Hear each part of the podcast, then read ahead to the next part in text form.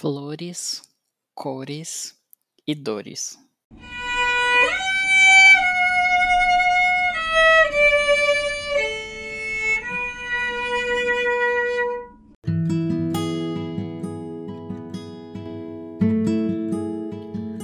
Todas as vezes em que eu fechava os olhos, seu rosto vinha em minha mente.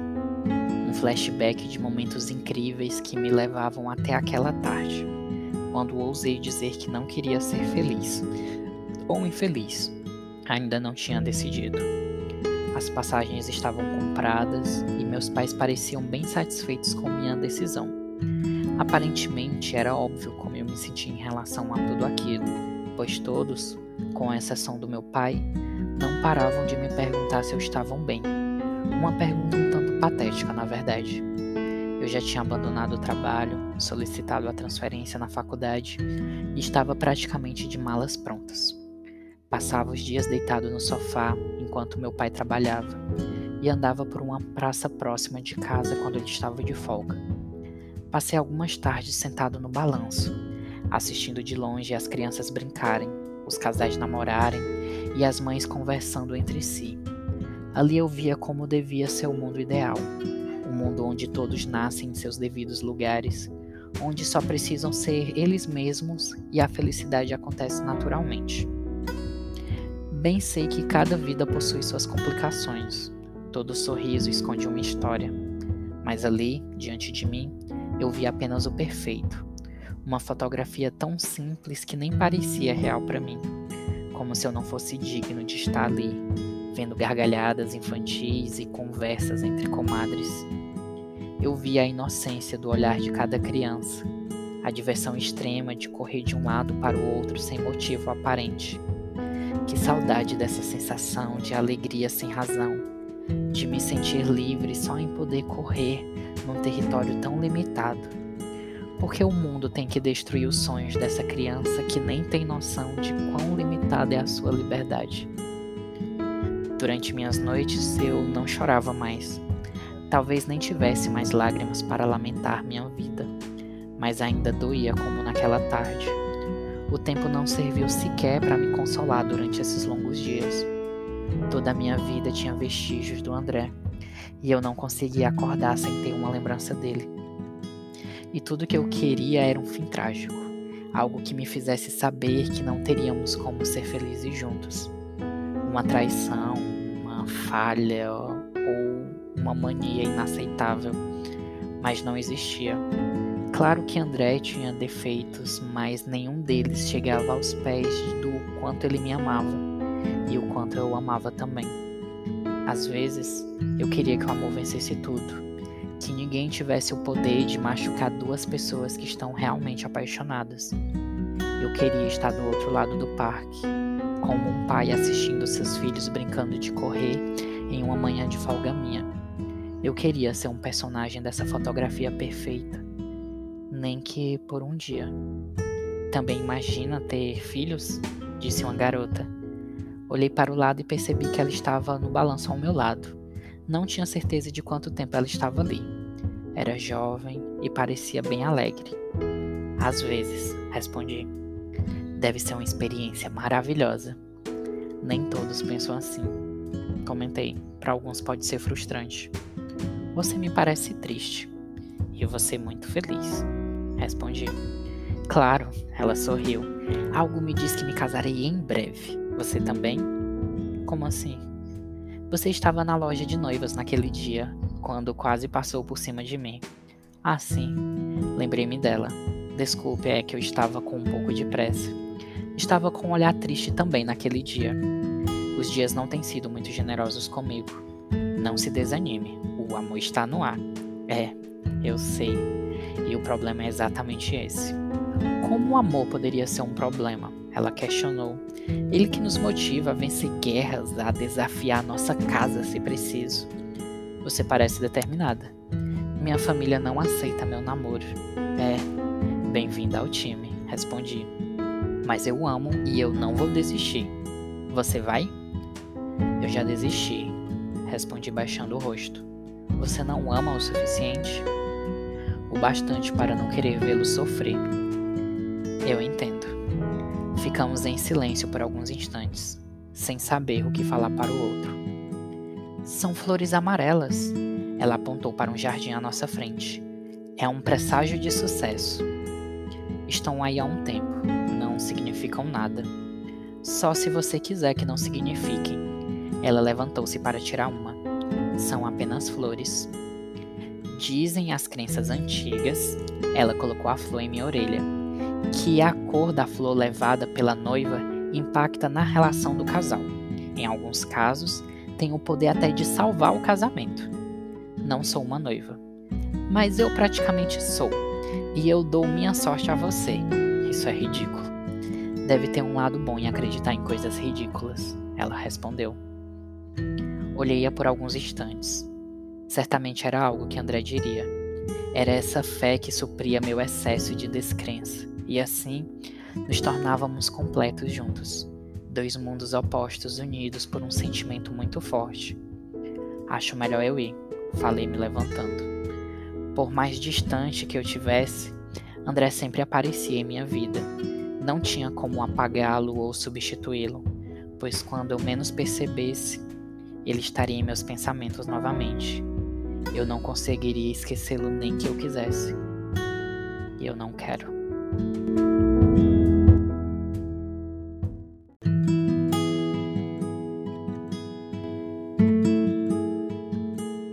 Ao chegar em casa, meus irmãos estavam na sala assistindo TV. Eles me encararam por alguns instantes como se tentassem me dizer algo. Fitei-os de volta, mas não entendi o que queriam dizer. Meu pai estava de frente à TV assistindo ao telejornal. Respirei fundo e não olhei para os lados quando cruzei a sala em direção ao meu quarto. Deitei na cama e observei o teto branco, lamentando mentalmente os infortúnios da vida. Pensei na garota da praça, na sua empolgação por estar apaixonada, pela sua força em desafiar a família em nome de um amor incomum. Eu nem tive a sensibilidade de querer conhecer sua história.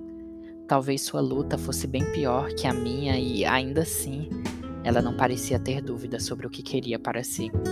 Já eu, eu só queria sumir de uma vez por todas, sem precisar tomar decisões tão complexas, sem sofrer ou fazer alguém sofrer por elas.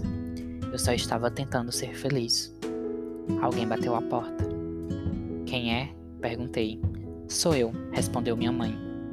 Arfei temando que ela queria. Não nos falávamos bem desde o dia da confusão com meu pai e, na verdade, ainda não tinha o menor interesse de conversar sobre qualquer coisa com ela. A porta está aberta, falei me levantando.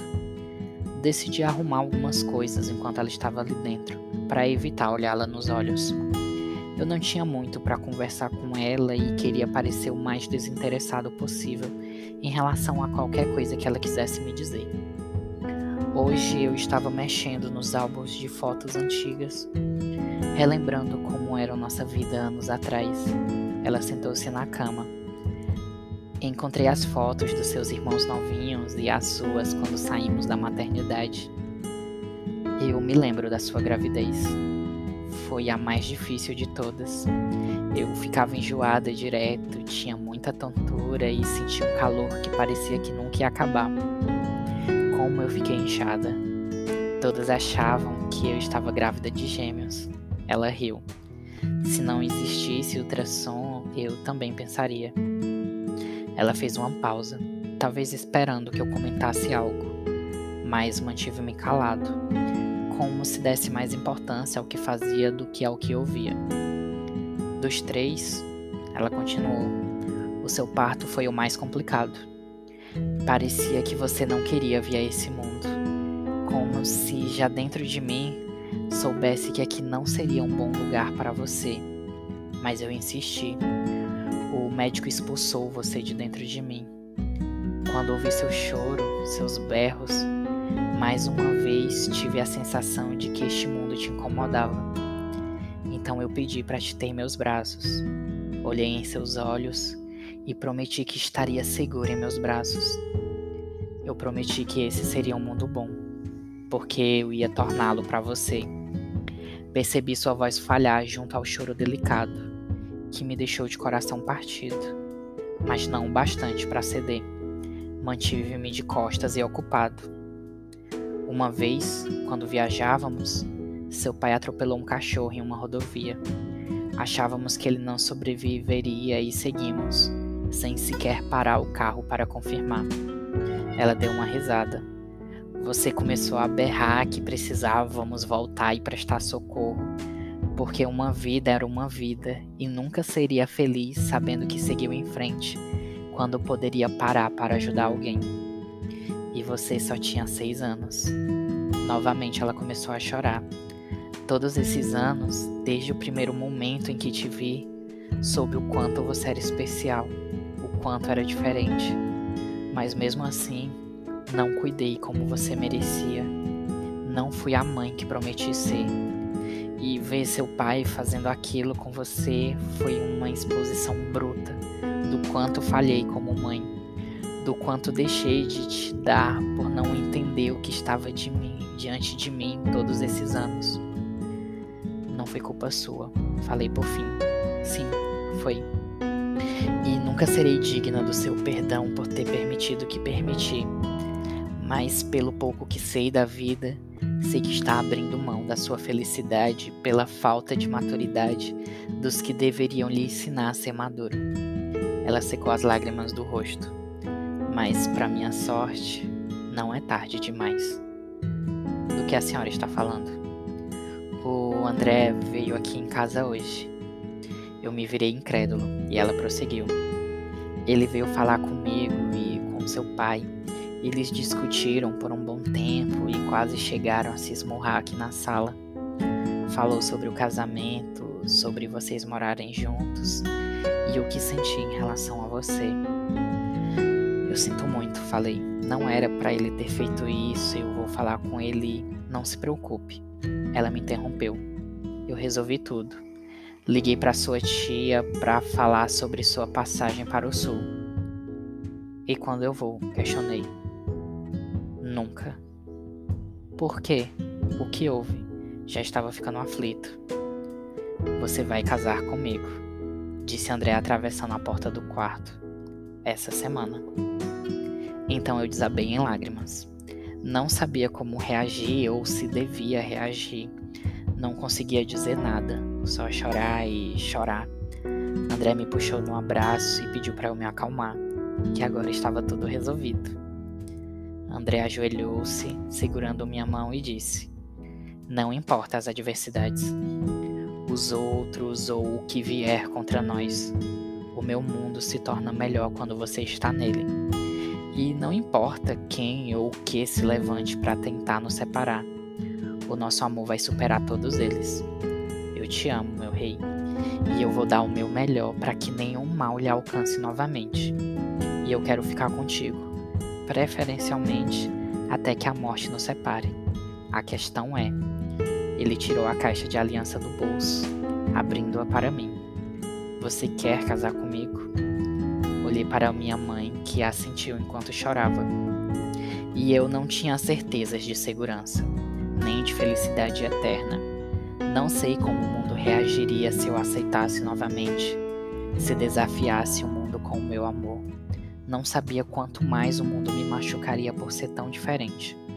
Mas não importava nada mais importava, porque eu vi aquele momento como uma fotografia, como aquela do parque, com crianças correndo e mães papeando.